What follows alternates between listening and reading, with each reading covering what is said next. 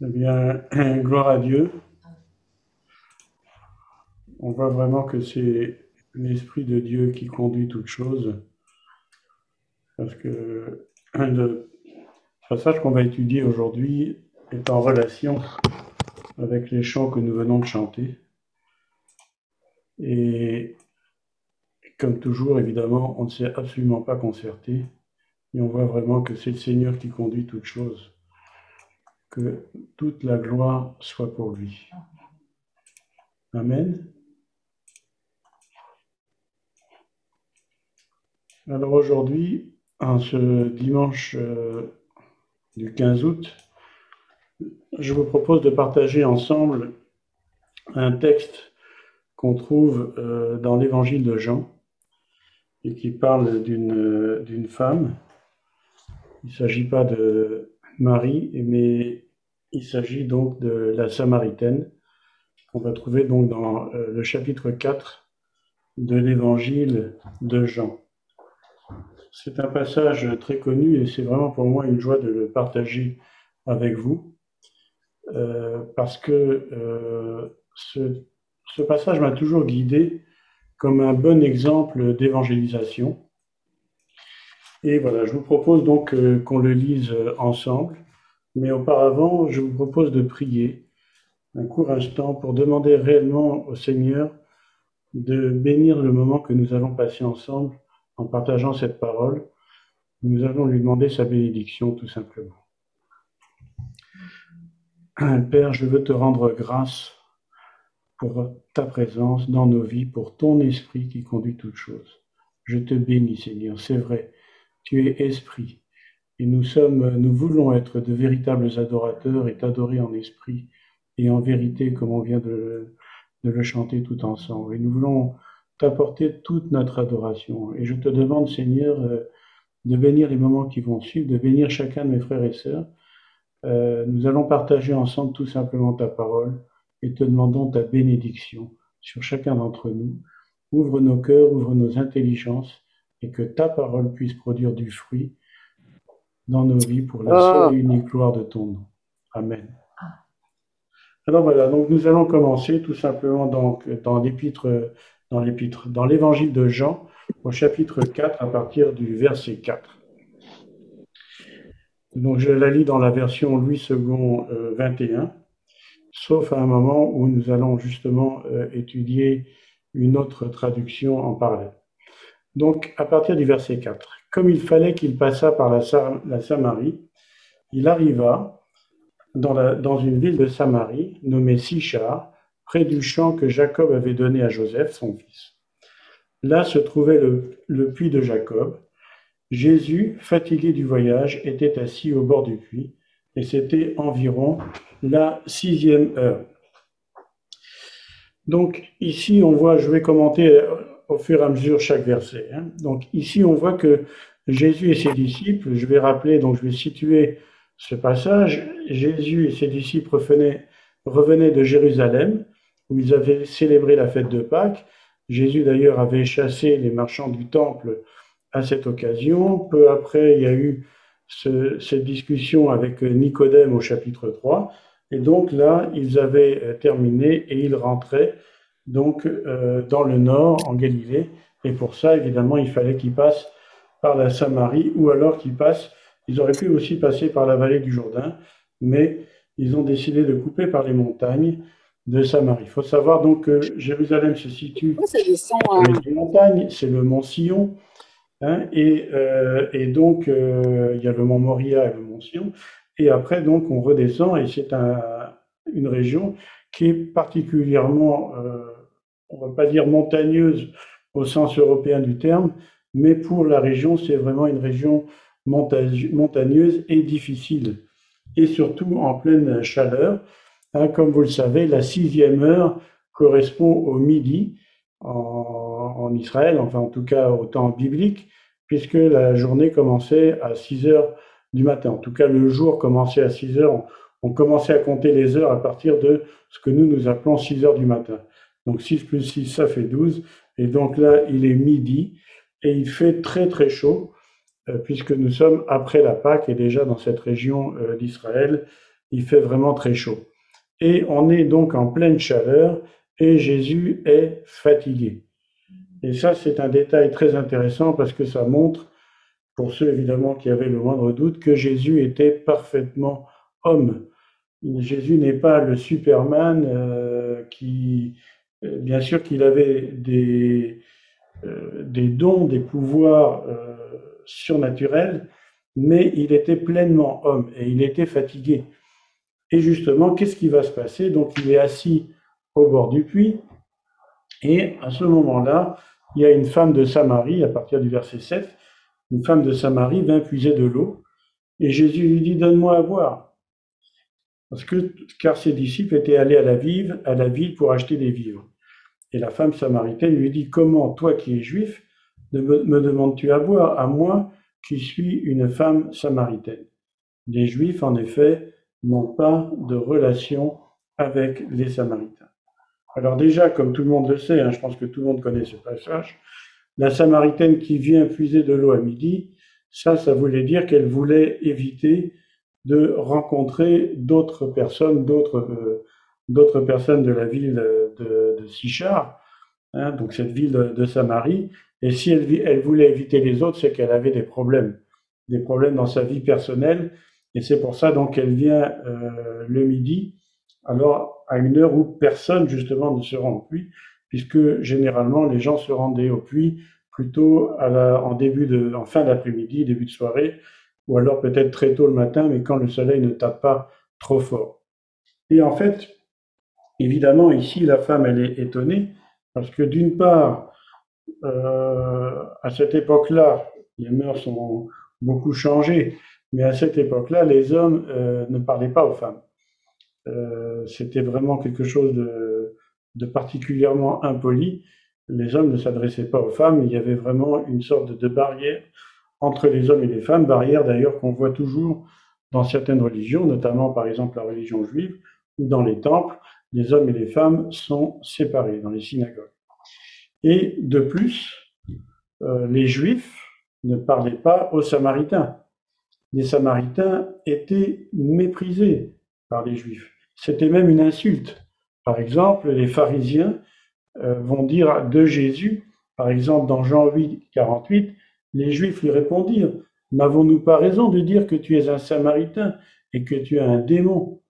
Et par exemple, euh, quand on voit le mépris que les Juifs avaient euh, envers les Samaritains, on comprend encore mieux, par exemple, la parabole du bon Samaritain, où vraiment Jésus va évoquer un contraste très fort entre des juifs religieux qui finalement passent leur chemin et ne, vont pas secourir un homme blessé, alors que finalement le Samaritain, lui, qui était vraiment méprisé, euh, considéré comme, euh, euh, je ne vais pas dire un sous-homme, mais comme vraiment quelqu'un de méprisable, lui avait secouru la personne blessée. En fait, ce, que vous savez certainement, c'est que les Samaritains étaient un peuple issu des tribus d'Israël lors de la scission des deux royaumes. Ils pratiquaient, donc ils vivaient dans, dans cet endroit particulièrement d'ailleurs montagneux, ils pratiquaient euh, la Torah, mais les Samaritains ne, n'ont pas accepté les livres postérieurs, les écrits et les prophètes, et ça c'est assez intéressant de garder en mémoire euh, ce petit détail. Mais le plus grave, c'est que d'une part, ils ont mélangé des coutumes païennes à leur euh, rite, et, donc en conséquence, ils sont considérés par les juifs comme impurs. Et en plus, impurs et mélangés, parce que euh, quand il y a eu euh, le roi euh, Salmanassar qui avait attaqué donc Israël, eh bien on va lire, je vais vous lire hein, dans deux rois, par exemple 17-24, mais je vous conseille évidemment de lire tout le chapitre 17. Je ne veux pas faire trop long.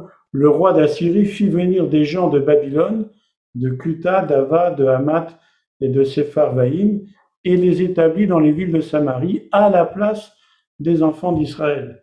Et ils prirent possession de Samarie et ils habitèrent dans ces villes.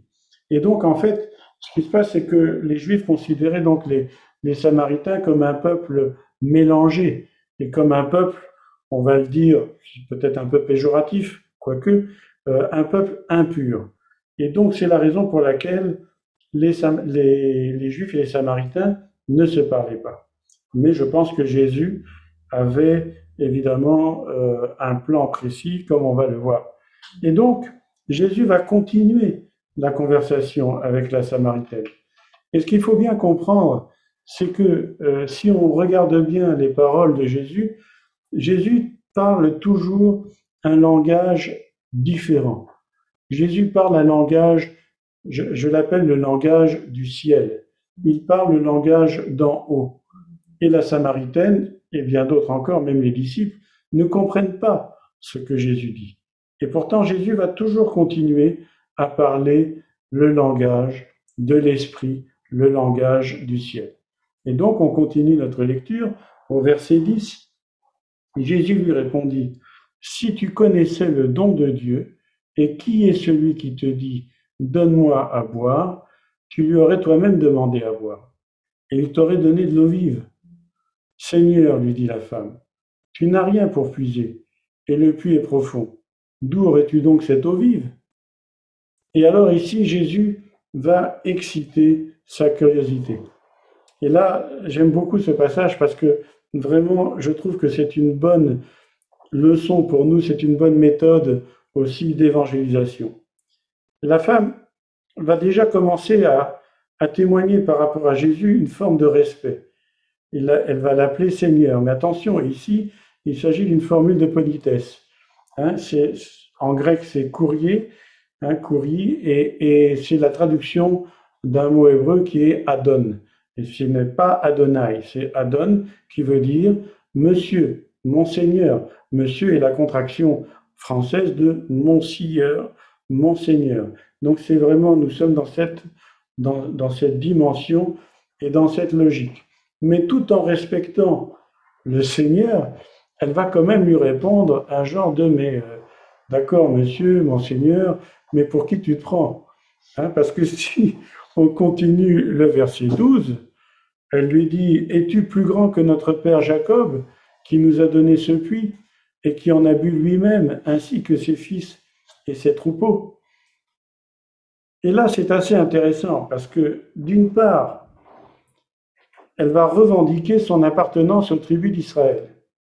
Donc en fait, elle va déjà essayer d'effacer le complexe du Samaritain. Hein, elle va revendiquer que euh, Jacob est son ancêtre, alors que finalement, on n'en sait rien du tout, peut-être. Mais comme on l'a vu euh, dans le verset qu'on a lu dans 2 Rois 17, euh, il y a eu vraiment des mélanges. Et donc, rien ne dit qu'elle a véritablement Jacob pour ancêtre. Et c'est là que c'est très intéressant parce que euh, et c'est là qu'on voit la sagesse euh, du Seigneur et, sa dimension. Jésus va pas se laisser entraîner sur le terrain des polémiques. Il va continuer à parler comme il le fait toujours à la Samaritaine, le langage d'en haut, le langage du ciel. Il ne répond pas et dit simplement, quiconque boit de cette eau aura encore soif, l'eau du puits. Mais celui qui boira de l'eau que je lui donnerai n'aura jamais soif. Et l'eau que je lui donnerai deviendra en lui une source qui jaillira jusque dans la vie éternelle. Alléluia. Complètement incompréhensible. Déjà, la Samaritaine, excusez-moi d'utiliser ce terme trivial, elle est déjà complètement larguée. Elle est complètement euh, elle comprend même pas de quoi Jésus parle. Comment une eau que l'on boit peut devenir une source? Déjà, Jésus parle d'eau vive alors qu'il est au bord d'un puits. Mais qu'est-ce que c'est que cette histoire? Et c'est là que ce petit détail des Samaritains qui ne connaissaient que la Torah peut devenir important. Parce que si justement la Samaritaine avait reçu une éducation dans une yeshiva, une école euh, où l'on apprend les Écritures, on apprend le Tanar, le Tanar c'est-à-dire la Torah, les écrits et les prophètes, eh bien, elle pourrait peut-être, je dis bien peut-être, euh, savoir à quoi Jésus faisait allusion. Et par exemple, Je vais vous lire ce verset dans Jérémie 17. Toi qui es l'espérance, Jérémie 17, verset 13, toi qui es l'espérance d'Israël, ô Éternel, tous ceux qui t'abandonnent seront confondus. Ceux qui se détournent de moi, dit le Seigneur, seront inscrits sur la terre, car ils abandonneront la source d'eau vive, l'Éternel. Jésus ici va directement dire à la Samaritaine qui n'y comprend rien, elle ne sait même pas de quoi Jésus parle, mais Jésus est en train de lui dire qu'il est lui-même l'Éternel. Alléluia. Et en plus, il y a une référence directe au Saint-Esprit.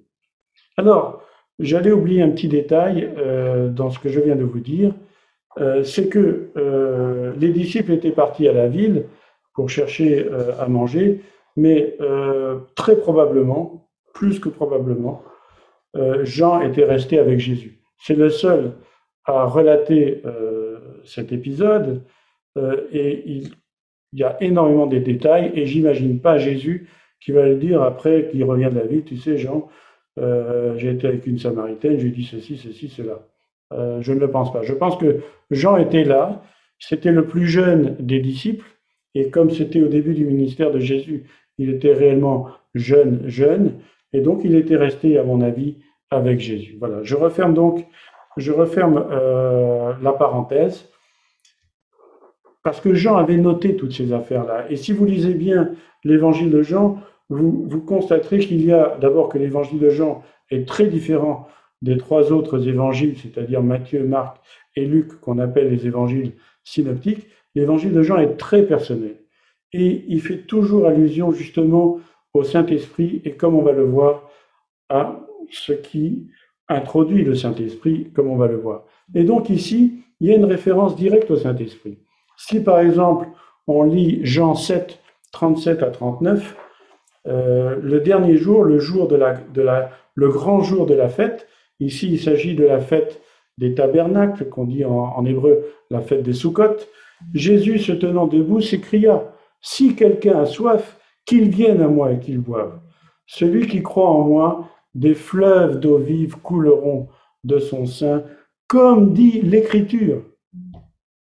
Et il dit de cela, et il dit cela de l'Esprit, que devaient recevoir ceux qui croiraient en lui, car l'Esprit n'était pas encore, parce que Jésus n'avait pas encore été glorifié.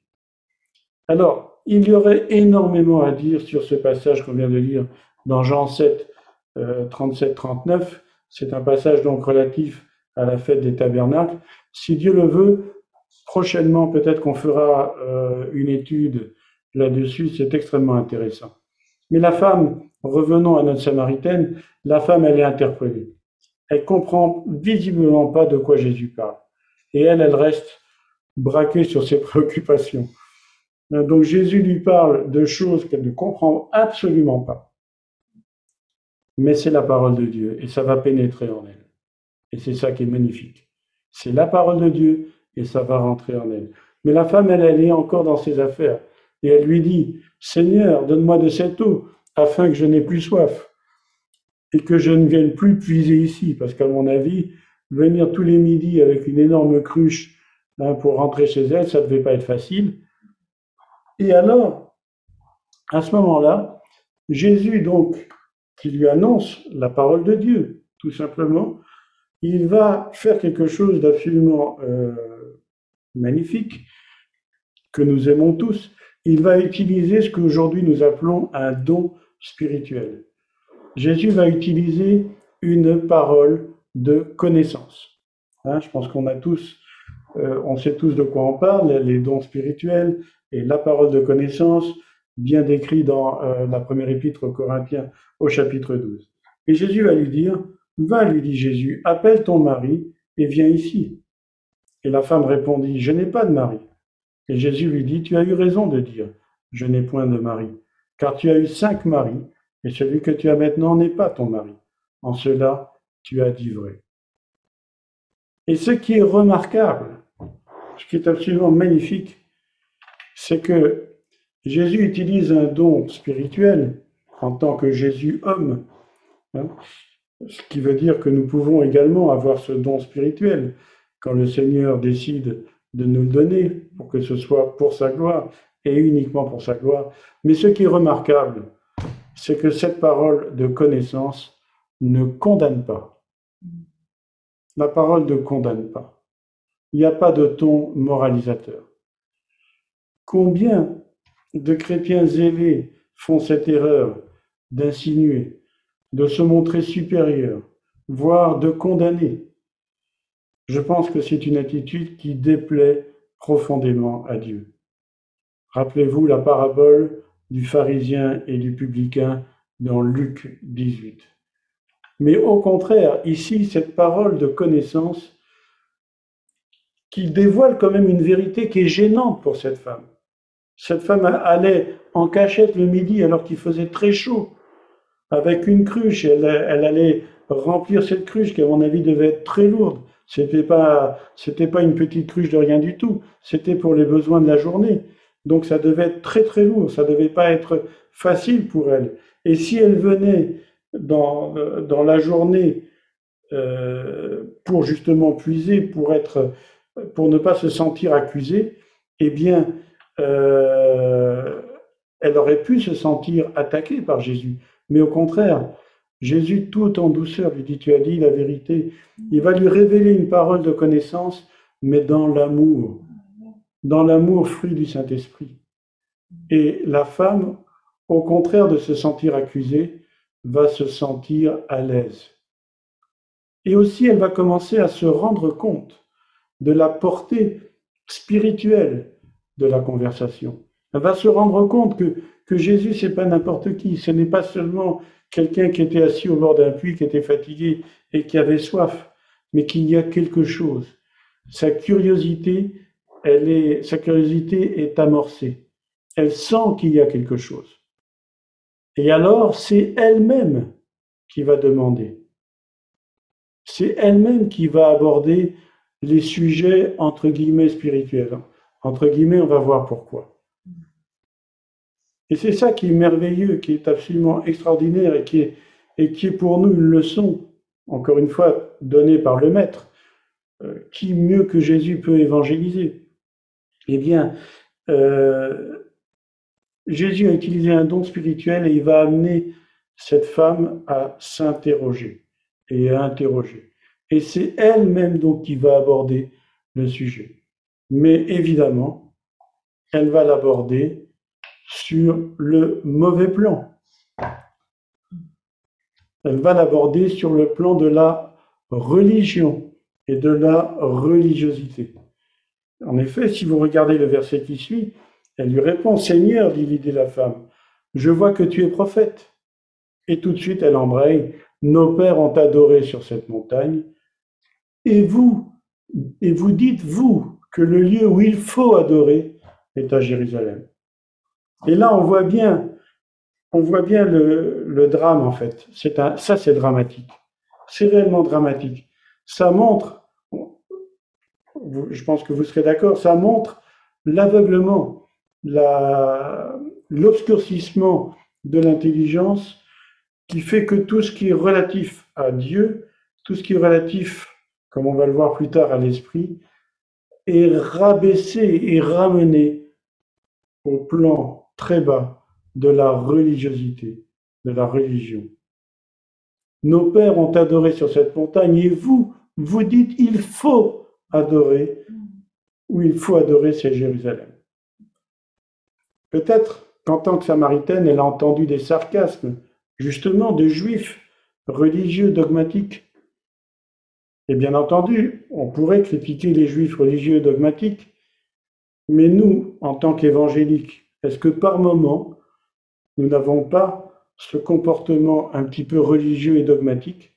Il faut, il faut faire ceci, il faut faire cela. Mon frère, ma sœur, méfions-nous du légalisme. Le légalisme, c'est quelque chose de mortel. La religion, la religiosité, au sens mauvais du terme, comme je viens de le décrire, c'est mortel. Alors, Jésus, tout en douceur, il va balayer ce genre de polémique. Il est bien au-dessus de tout ça. Alléluia. Et il va lui répondre. Femme, lui dit Jésus, crois-moi, l'heure vient où ce ne sera ni sur cette montagne, ni à Jérusalem que vous adorerez le Père. Et là, Jésus parle du Père. Alléluia. Elle parle du Père. Vous adorez le Père. Personne n'avait prononcé ce mot-là jusqu'à présent. Et justement, il va lui confirmer. Il va lui dire, vous adorez ce que vous ne connaissez pas. Nous, nous adorons ce que nous connaissons, car le salut vient des Juifs.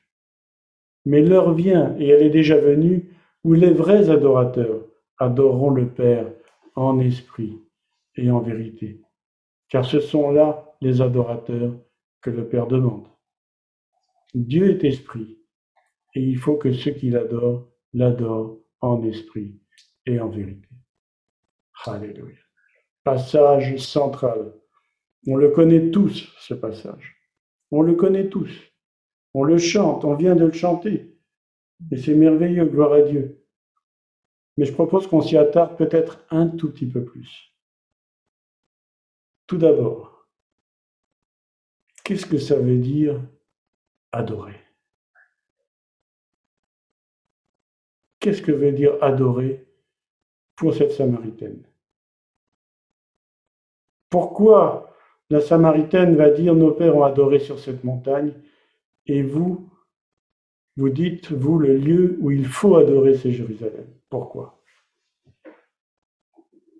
Eh bien, la réponse, elle est très simple. L'adoration dans l'Ancien Testament, c'était les sacrifices c'était les sacrifices.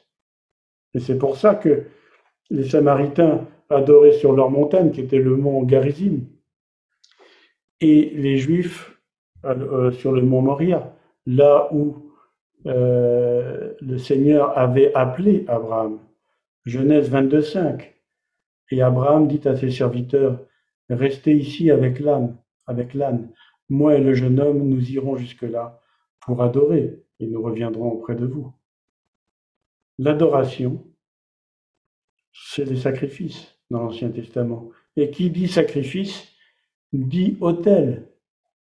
Autel, là où on dépose la victime. Il va y avoir une victime qui va être sacrifiée. Du sang va être versé. Du feu va être allumé. Et une victime va être consumée. Et quand je dis une, il y en avait des fois beaucoup. Et donc, qui dit sacrifice dit autel et donc temple. Et d'où la polémique entre justement les monts Garizim et le mont Moria. Mais, plus que ça encore, Jésus va dire, vous adorez ce que vous ne connaissez pas. Jésus lui répond très doucement que les sacrifices des Samaritains ne sont que des rituels, mais grâce aux Écritures, au Tanakh, c'est-à-dire la Torah, mais aussi aux écrits, les psaumes, les proverbes, etc., et les prophètes, eh bien, les Juifs avaient une connaissance supérieure du Père, de Dieu. Et donc, qu'est-ce que Jésus ici va dire? Et c'est là que c'est absolument magnifique et extraordinaire. La parole de Dieu est d'une richesse, mes frères. Je peux que vous conseiller de la lire, de la lire, de la lire, de vous nourrir de cette parole.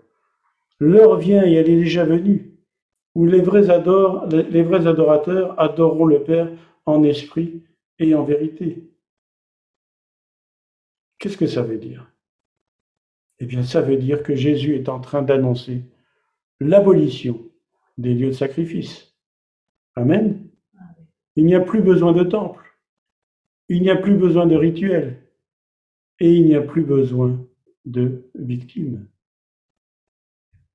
Mais plus que ça, Jésus va dire, le Père, Dieu, voilà, euh, l'heure vient où elle est déjà venue, où les vrais adorateurs, les vrais adorateurs, qu'est-ce que Jésus est en train de dire? Il est en train de dire que tous ces sacrifices ces rituels ne servent à rien si ils ne sont pas vraiment accomplis en esprit et en vérité. Et c'était bien là le problème.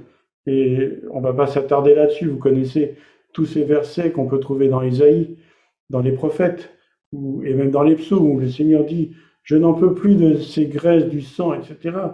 Moi, tout ce que je veux, c'est un cœur tourné vers moi. Et c'est pour ça que Jésus va dire Des vrais adorateurs adoreront le Père en esprit et en vérité. Car ce sont là les adorateurs que le Père demande. Amen. Dieu est esprit. Et il faut que ceux qui l'adorent l'adorent en esprit et en vérité. Jésus annonce la nouvelle alliance. Jésus annonce la nouvelle alliance. Et ce qui est absolument extraordinaire dans ce passage, ce qui est absolument magnifique, c'est que Jésus n'a fait que parler le langage du ciel. Alléluia.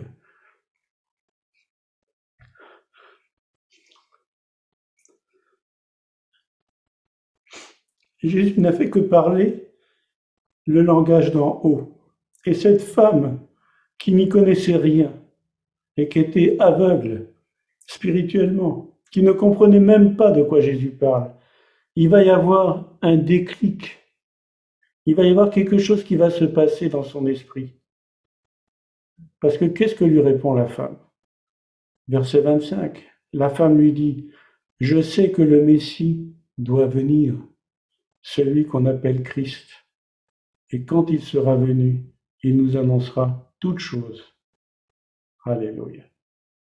La femme, dans toute sa petitesse spirituelle, et ce n'est pas un jugement, nous étions tous comme elle, a discerné, malgré que Jésus parlait le langage du ciel, elle a été atteinte par l'Esprit de Dieu. Elle a été touchée par l'Esprit de Dieu.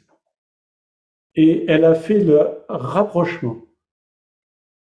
C'est l'Esprit de Dieu qui s'est manifesté au travers de la bouche du Seigneur, au travers de ses paroles qui sont paroles de Dieu. C'est l'Esprit de Dieu qui l'a convaincu, qui lui a dit attention, écoute bien. Et elle va dire je sais que le Messie doit venir, celui qu'on appelle Christ. Et quand il sera venu, il nous annoncera toutes choses. Et qu'est-ce que Jésus va répondre? Et là, c'est, c'est une bombe atomique. Jésus lui dit, je suis, moi qui te parle. En fait, dans le grec, euh, la traduction dit je le suis, mais c'est je suis. Euh, c'est Jean qui va utiliser tout le temps cette parole-là à plusieurs reprises. Je suis en, grec, c'est ego-émi. Mais en fait, le ego-émi, c'est le tétragramme. C'est le nom de Dieu en hébreu. Yahvé, je suis, moi qui te parle le Seigneur se révèle à la Samaritaine. Il va lui dire cette parole. C'est moi. Je suis le Messie. Alléluia. Ce qui est extraordinaire, c'est que les Samaritains qui n'avaient que la Torah vont quand même, ils étaient quand même dans une espérance messianique. Deutéronome 18, 18, dans la Torah, donc je leur susciterai du milieu de leurs frères un prophète comme toi. Dieu s'adresse à Moïse. Je mettrai mes paroles dans sa bouche et il leur dira tout ce que je lui commanderai. Et donc les Samaritains attendaient aussi le Messie. Alléluia. La puissance de la parole de Dieu est transformatrice. Et c'est très important de, de, garder ça en mémoire, la parole de Dieu. Jésus a résisté au diable sur la, lorsqu'il était tenté dans le désert uniquement par la parole. Le diable lui dit, si tu es le Fils de Dieu, fais ceci, euh, ordonne à ces pierres de se transformer en pain, jette-toi du, haut du temple, ou alors euh, reçois toutes les richesses, etc. À chaque fois, Jésus va lui répondre, il est écrit. Et le diable s'en va. Et ici, Jésus utilise la parole de Dieu. Il est Dieu lui-même, il parle, mais il est Dieu homme ici, parfaitement homme dans une faiblesse et dans une humilité. Il est fatigué, il a soif, il demande de l'eau, et pourtant, la puissance de Dieu va opérer d'une façon absolument extraordinaire. C'est magnifique. Et alors, là-dessus arrive un intermède. Donc, euh, verset 27, là-dessus arrivèrent les disciples qui furent étonnés de ce qu'il parlait avec une femme. Toutefois, aucun ne dit, ne demandes-tu, que lui demandes-tu, ou de quoi tu parles-tu avec elle? Donc ils avaient du respect pour le Seigneur, pour le Maître. Alors la femme, ayant laissé sa cruche, s'en alla dans la ville et dit aux gens, Venez voir, un homme m'a dit tout ce que j'ai fait, ne serait-ce pas le Christ Et ils sortirent de la ville et ils vinrent vers lui. Mes amis, c'est extraordinaire. La parole, la parole du Seigneur est transformatrice, elle est puissante. Elle a déjà transformé cette femme. On ne sait pas si elle est sauvée, mais regardez bien. Elle était venue à la sixième heure pour puiser au puits, pour éviter les autres, pour être toute seule, pour ne voir personne. Mais rien que par la parole du Seigneur, elle va retourner, elle va même laisser, laisser sa cruche et elle va courir pour ameuter tout le village. Il y a déjà un changement radical, une transformation profonde chez cette femme qui voulait éviter tout le monde et qui tout d'un coup va courir au village maintenant pour ramener le village en disant j'ai trouvé une personne extraordinaire. Peut-être c'est le Christ, elle a encore des doutes. Elle a encore des doutes. Ça, c'est magnifique. Vous ne trouvez pas? Amen. C'est extraordinaire. Les, les évangiles sont magnifiques, la parole de Dieu est magnifique. Il y a des choses extraordinaires à partager ensemble. On se régale. Amen. On se régale avec la parole de Dieu. Alléluia. Et justement, comme on parle de régal, eh bien, on va parler maintenant de nourriture et de manger. Verset 31. Euh, pendant ce temps, les disciples pressaient de manger en disant Rabbi, mange. Mais il leur dit J'ai à manger une nourriture vous ne connaissez pas. Les disciples se disaient donc les uns aux autres, quelqu'un lui aurait apporté à manger Et Jésus leur dit, ma nourriture est de faire la volonté de celui qui m'a envoyé et d'accomplir son œuvre. Et là, on remarque une chose. On a dit tout à l'heure que la Samaritaine était larguée hein, au niveau euh, des paroles de Jésus, mais en fait, les disciples n'étaient pas tellement, euh, n'étaient pas tellement plus, hein, puisque les disciples non plus ne comprennent pas ce que Jésus dit. Et ça, on peut le voir dans les différents évangiles, dans les paraboles. Euh, les, disciples ne, comprennent pas. Et quand Jésus va leur dire j'ai à manger une nourriture que vous ne connaissez pas, eh bien les disciples se disent qu'est-ce que quelqu'un il, aurait déjà reçu à manger de quelqu'un d'autre? Mais en fait, Jésus parle d'autre chose. De la même façon, quand il va dire dans Marc 10, 38, Pouvez-vous boire la coupe que je dois boire ou être baptisé du baptême dont je dois être baptisé? Ce qui est intéressant dans ce passage, c'est le mot nourriture. Le mot nourriture utilisé ici dans le grec, euh, c'est un mot qui, qui se prononce broma. Et broma fait allusion à une nourriture qui est plus une nourriture, on va dire, consistante, et pour être tout à fait précis, c'est de la viande. Et en fait, par exemple, si on prend la, traduction de Darby, et on peut le voir aussi dans les traductions anglaises, dans la King James, etc., il leur dit, donc là je lis dans la version de Darby, Moi j'ai de la viande à manger que vous, vous ne connaissez pas. Et les disciples donc dirent entre eux, Quelqu'un lui aurait-il apporté à manger?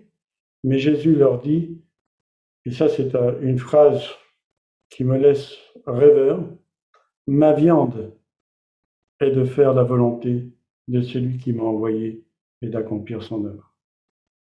Et là, je pense qu'il y a à réfléchir sur le sens euh, de cette phrase.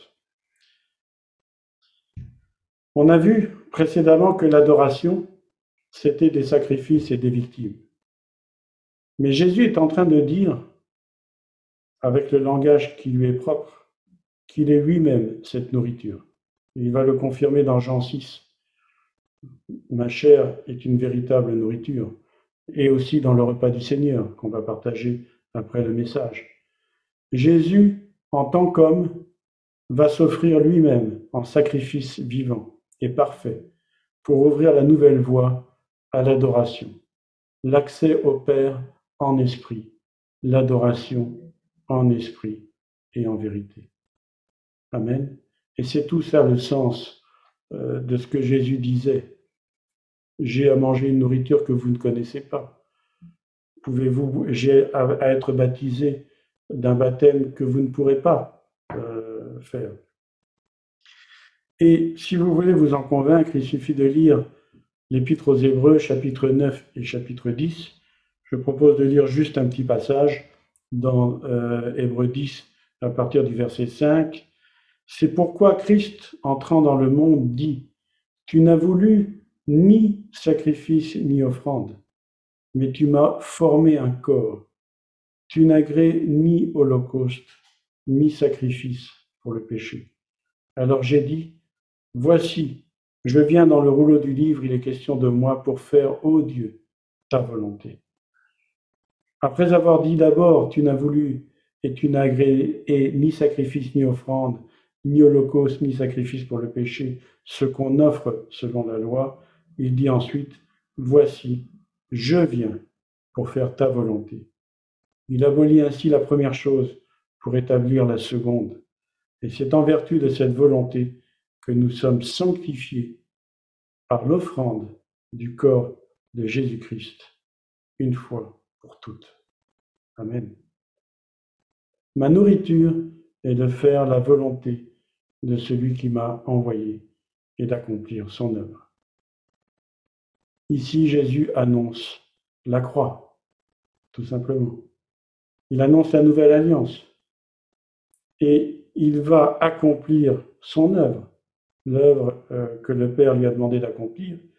Et quand il va remettre son esprit dans les mains du Père, il va crier ce cri de victoire quand il sera sur la croix, tout est accompli. Alléluia. Tout est accompli. Et en quoi consistait son œuvre? Quel était le but de son œuvre, mes frères et sœurs? Eh bien, il suffit de lire la suite, tout simplement. Tout simplement. Verset 35. Ne dites, ne dites-vous pas qu'il y a encore quatre mois jusqu'à la moisson? Voici, je vous le dis, levez les yeux et regardez les champs qui déjà blanchissent pour la moisson. Celui qui moissonne reçoit un salaire et amasse les fruits pour la vie éternelle, afin que celui qui sème et celui qui moissonne se réjouissent ensemble. Car en ceci, ce qu'on dit est vrai, autre est celui qui sème et autre celui qui moissonne. Je vous ai envoyé moissonner ce que vous n'avez pas travaillé. D'autres ont travaillé et vous êtes entrés dans leur travail. Ici, les champs qui blanchissent, peut-être c'était des champs de blé qui blanchissent avec la, sécheresse, mais on est au printemps, on est après la Pâque. C'est pas si évident que ça. Alors peut-être que c'était une allusion justement à ces villageois que la Samaritaine avait été chercher et qui venaient justement dans les champs. Et Jésus va dire à ses disciples, levez les yeux, peut-être qu'ils étaient dans une vallée. Je dis bien peut-être, c'est une interprétation. Voilà la moisson. On ne parle pas d'une moisson de blé, mais on parle d'une moisson d'âme. Les villageois sont vêtus de blanc et ils arrivent. Celui qui sème, c'est probablement les prophètes. Mais au-delà des prophètes, c'est le Saint-Esprit qui parle par la bouche des prophètes. Et celui qui moissonne, ben, ce sont les ouvriers. Mais les ouvriers, comme vous le voyez ici, celui qui moissonne reçoit un salaire. Les ouvriers ne sont pas propriétaires de la moisson.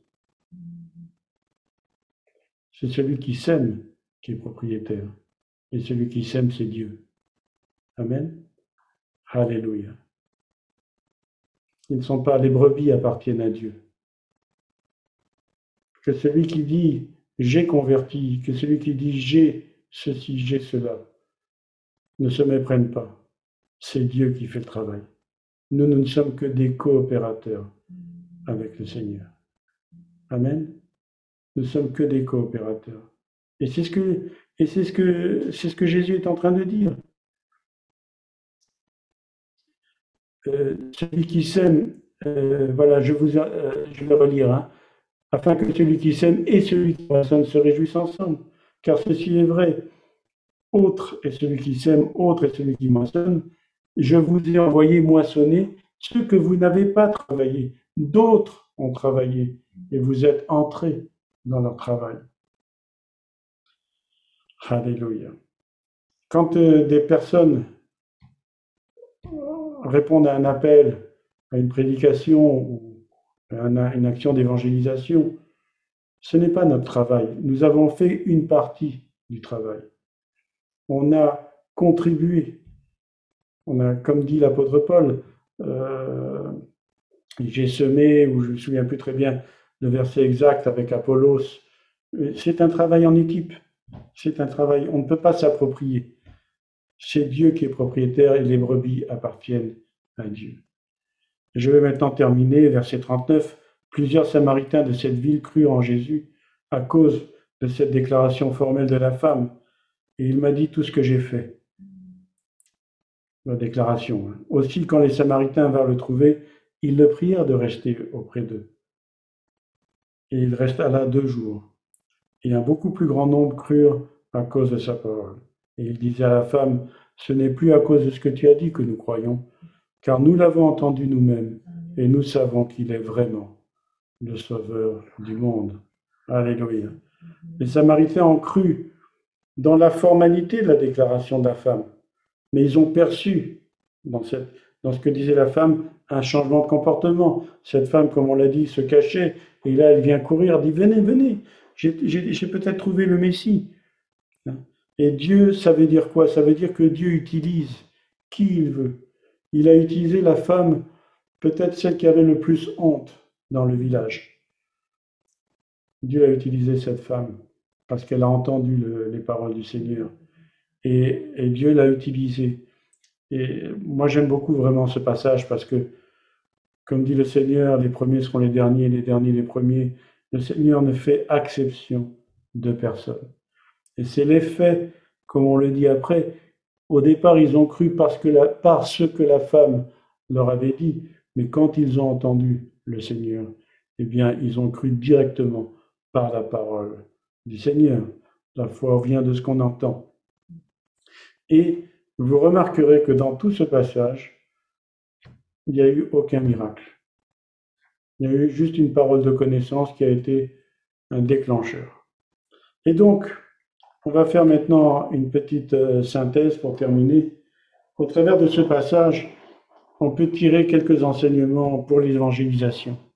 D'abord, rester soi-même dans l'humilité, pas de frime, hein, pas arriver en limousine avec des gardes du corps euh, dans une église, dans un super temple euh, reluisant et prêcher je ne sais quel trop évangile euh, de prospérité ou je ne sais quoi, c'est rien du tout. Ça n'a rien à voir avec le véritable évangile. Se mettre au niveau de l'interlocuteur. Donne-moi à boire. Mais parler un langage spirituel. Parler le, le langage de Dieu. C'est de l'abondance du cœur que la bouche parle, mais sans prétention.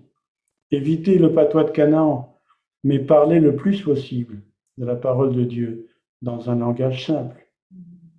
Comme on l'a vu, vous savez, comme on l'avait vu la dernière fois, on n'a pas à lutter contre la chair et le sang, mais contre les esprits.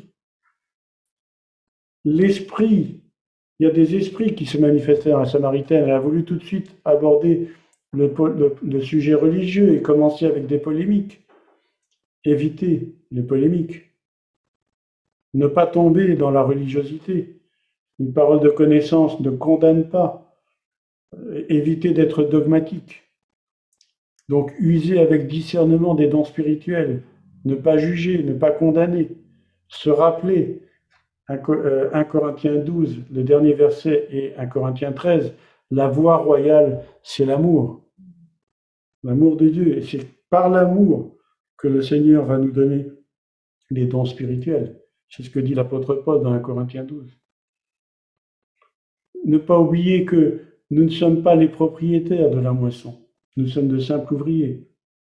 Le Seigneur nous envoie pour être participants de son œuvre. Les brebis n'appartiennent qu'à Dieu. Et surtout, dans tout ce qui précède, pour que tout ce qui précède soit possible. je terminerai là-dessus, mes frères et sœurs. À la suite du Seigneur, nous voulons marcher dans ses voies. Et le Seigneur nous dit, celui qui veut être véritablement mon disciple, qu'il renonce à lui-même, qu'il prenne sa croix et me suive. Le Seigneur nous invite à nous offrir nous-mêmes en sacrifice vivant, comme il est écrit dans Romains 12, 1.